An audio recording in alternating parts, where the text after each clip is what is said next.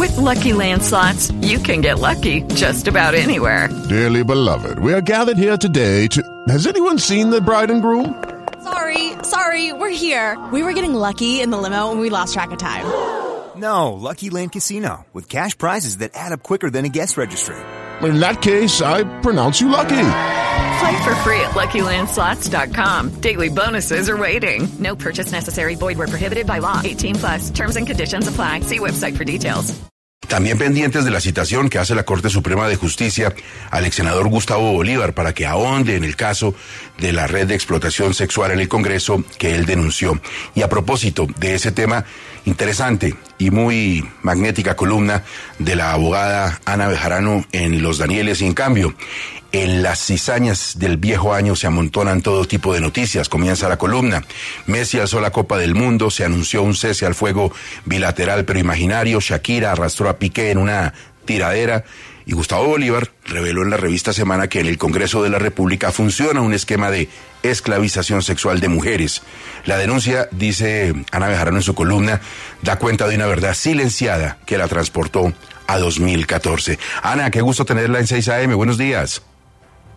Hola Gustavo, muchas gracias por la invitación a toda la mesa de trabajo y a su audiencia. Un gusto saludarlos. Recordemos para los oyentes de Caracol Radio que no están muy sintonizados con el asunto, ¿qué hacía usted en el 2014 en el escenario del Congreso y qué vio Ana?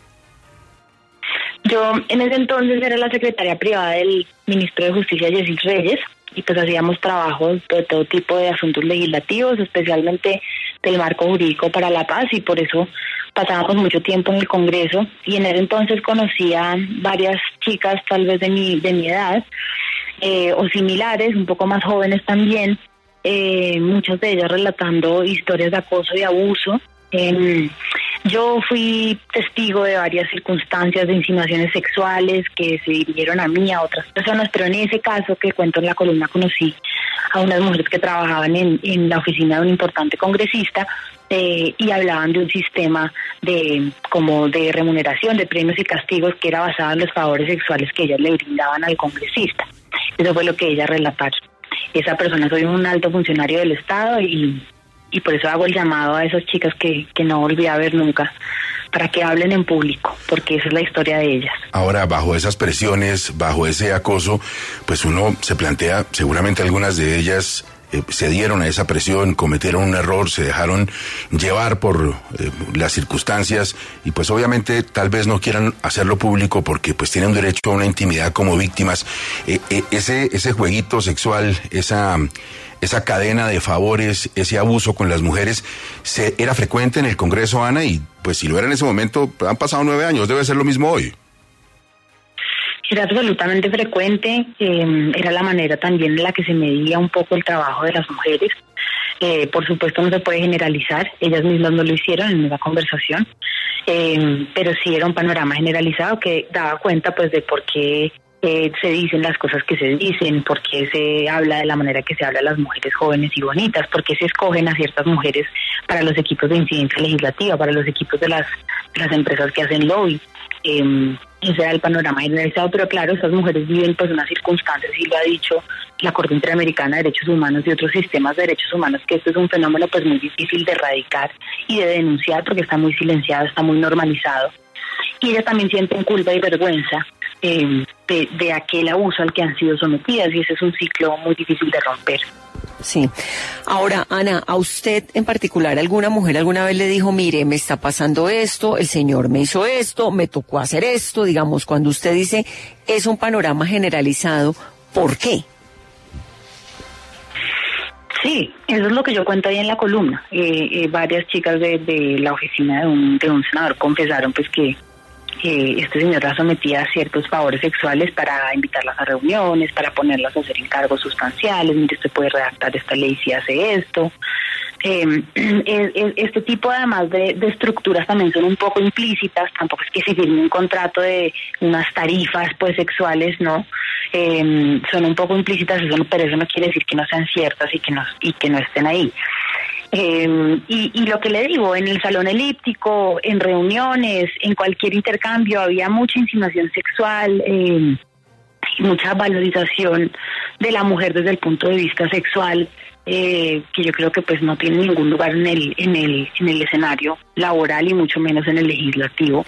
No debería ser así, pero sí, claro, yo eso fue lo que presencié durante esos años de trabajo en el Congreso.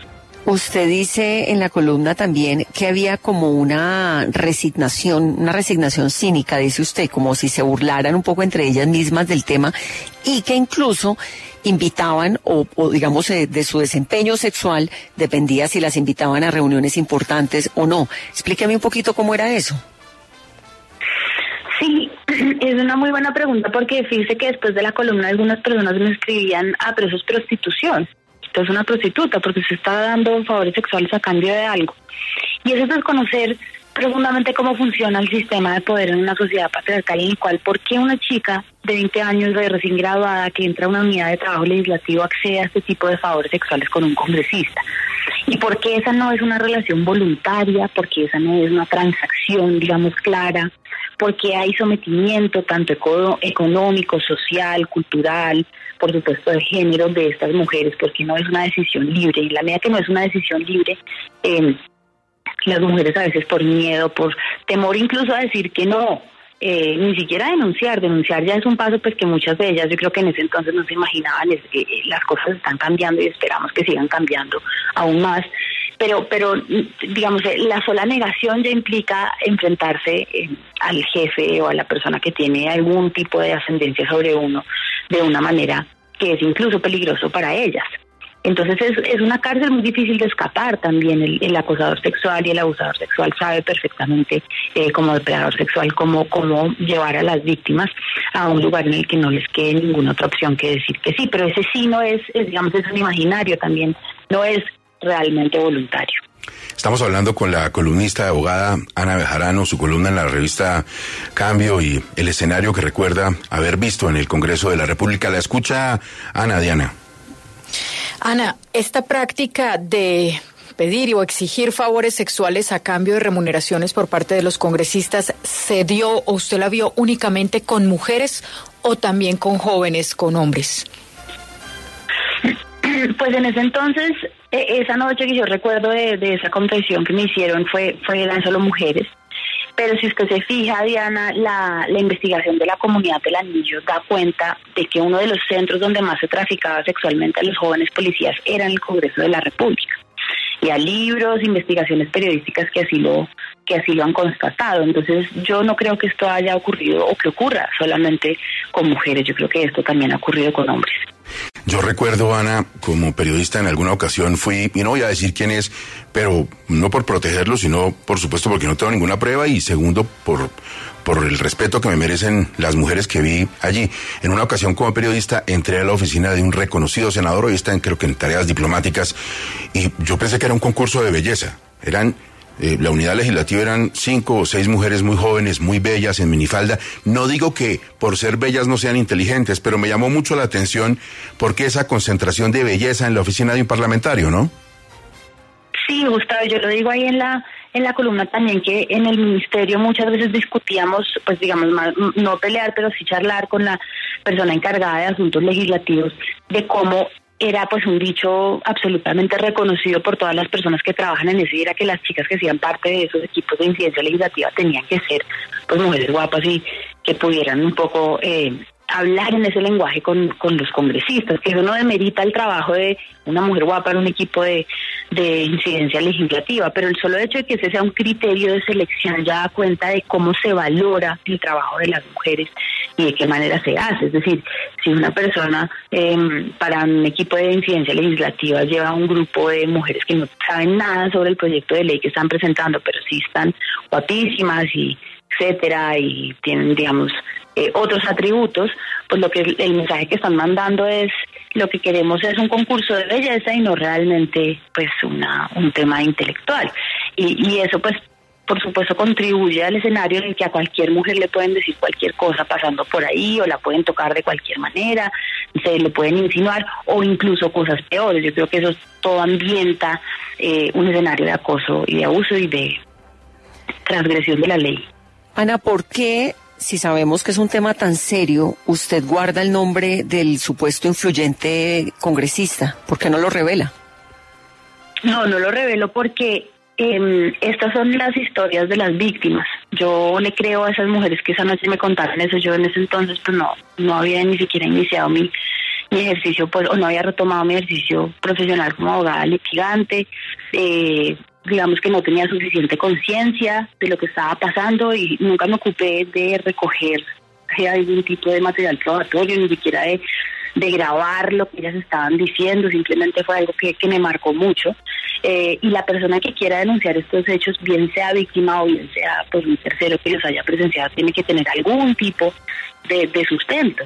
Y la gente dice, no, es que es imposible probar eso, no, no lo es. No es imposible probar eso. Si ustedes fijan cualquier caso del Me en alrededor del mundo, claro que hay formas de probar esto. Y hay formas importantes en las que los periodistas y los medios de comunicación pueden rodear a las mujeres para creerle a las mujeres sus historias, eh, para constatarlas. Hay protocolos periodísticos que protegen esta forma de denuncia. Eh, pero es importante que las víctimas hablen, es importante que ellas sean las dueñas de su historia. También, por supuesto, hay formas de hacer relatos periodísticos con la identidad reservada de las víctimas. Eso lo han parado el Sistema Interamericano de Derechos Humanos y el Tribunal Europeo de Derechos Humanos pero necesitamos que sean ellas las que hablen. Yo lo dije ahí, eh, lo dije en los Danieles el domingo, yo no volví a ver a la chica de los ojos verdes y me está escuchando, eh, que me busque. Pero bueno, esa ya es evidente, Ana, con esa respuesta que no, que no ha tenido ninguna reacción. Pero ¿ha habido alguna otra reacción? ¿Le han escrito mujeres que han pasado, u hombres, que han pasado por el Congreso a contarle algo, a decirle alguna cosa o no? Muchísimas, sí, pero usted lo que está poniendo es un blanco en mi cabeza. Ana. Pero sí, ha aparecido mucha gente. Mm, Cuéntenme. A ver, Diana. Ana, eh, sí, es que se está cortando un poco la comunicación. Ana, le quería preguntar, hace un par de años, en el ejercicio de mi labor periodística, hicimos unas denuncias similares de algo que está ocurriendo exactamente igual a como usted lo relata en el Consejo Superior de la Judicatura hace muchos años. ¿Qué tan común es que usted ahora plantea al Congreso? ¿Qué tan común es que esté pasando esto en las altas esferas del Estado y no pase absolutamente nada? Yo creo que eso responde a un estado de cosas de una sociedad patriarcal y misógina. eh, y esto, pues, y, sacudir esas estructuras precisamente es lo que hacen movimientos como el MeToo, que se desprenden pues de- del feminismo, de esta ola de feminismo, de denuncia, eh, pero claro que es común, pasa creo que en el sector público, pasa en el sector privado, y por supuesto no, no lo hacen todos los hombres poderosos, eh, pero creo que muchos sí se valen de su poder para obtener favores sexuales. eh, y es una cosa borrosa, es una cosa difusa, la gente todavía no entiende muy bien cuándo pasa del chiste al abuso, al acoso, cuándo pasa del topamiento eh, de dos colegas que se respetan a un acoso, y por eso es importante que existan estos casos, que hablemos de cuándo es algo que está transgrediendo la ley y transgrediendo la, los derechos humanos de las mujeres en el ambiente laboral, en el transporte público, en el espacio público. Eh, pero claro que, que es común, si usted se acuerda, no sé si usted se acuerda, pero hace como tres años o cuatro años la Corte Constitucional hizo una consultoría con USAID, creo, y en la misma Corte Constitucional registraron casos importantes de acoso y abuso, pero eso fue pues una, un- un- un- una buena demostración de esa misma institución de, mire, queremos revisarnos y queremos detener esta, esta, esta marca que es cultural, que es tan eh, silenciada, tan sistemática y tan generalizada, lamentablemente. A ver, eh, Espinosa. Ana, no, perdón, es que, Que se nos cortó ahorita cuando, un poquito. cuando yo le hice la pregunta, usted me respondió algo, pero creo que se cortó. Yo no alcancé a entenderle bien qué, qué fue lo que me dijo, que yo puse un blanco en su cabeza. Pues un blanco en mi cabeza, ¿usted cree que todos esos señores creen- quieren quieren que alguien vaya y diga sus nombres? No, no, por Pero sí, supuesto que claro. no. No, no, pero no, pero no, es que Ana, más. la que escribió la columna fue usted y yo solamente pregunté si a partir de la columna le habían llegado testimonios. Ya eso fue todo. Perdóneme si se sintió de alguna manera agredida, no no era de ninguna forma la intención, No. por favor. no, no, no, le estaba haciendo un chiste, también podemos reírnos un No, poquito, yo sé claro. que esto es un tema tenso. Pero Este es un tema tenso. Lo que pasa, lo que pasa es que, eh, claro, la gente cuenta, oye, a mí me pasó esto, pero yo no quiero decirlo, decirlo públicamente. Oye, a mí me pasó esto, pero estoy dudando si, si hacerlo público por estas razones. Y pues ese es el trabajo del periodista, de la persona que tenga el interés en hacer la denuncia pública, de hacer un trabajo de verificación y de contexto que permita plantear la noticia de manera pública. Pero sí, claro, ha aparecido gente eh, contando cosas de las personas que yo sabía y de otras, del pasado y actuales. Mire, y estamos seguros que si alguna de estas personas se anima a contar la historia, eh, incluso con reserva, porque puede que lo haga ya muy seriamente hoy, eh, con el anonimato, o en fin, eh, tendrá el mejor tratamiento de parte suya, ya sea en la columna o en videocolumna, como a veces también usted acostumbra a mostrarnos escenarios bien importantes de la información. vamos a vamos a hacer todo el trabajo que sea necesario para si llega el caso de que se haga una denuncia periodística de naturaleza periodística por respetar todos los estándares periodísticos para el manejo de este tipo de casos, eh, que no son pocos y no deberían ser pocos, porque es un tema muy difícil eh, socialmente. Entonces, claro que sí, pero yo creo que es importante que en todos los medios de comunicación se abran puertas para que estas mujeres puedan hablar. Así debe ser, incluso de lo que pasa a veces en los propios medios de comunicación. Ana, muchísimas gracias, pendientes de sus columnas. Muchísimas gracias, Gustavo. Un abrazo para toda la mesa de trabajo, para la audiencia. Hello, it is Ryan, and I was on a flight the other day playing one of my favorite social spin slot games on chumbacasino.com. I looked over the person sitting next to me, and you know what they were doing? They were also playing Chumba Casino. Coincidence? I think not. Everybody's loving having fun with it. Chumba Casino is home to hundreds of casino style games that you can play for free anytime, anywhere, even at 30,000 feet. So sign up now at chumbacasino.com to claim your free welcome bonus. That's chumbacasino.com and live the Chumba life. No purchase necessary. BGW. Void prohibited by law. See terms and conditions. 18 plus.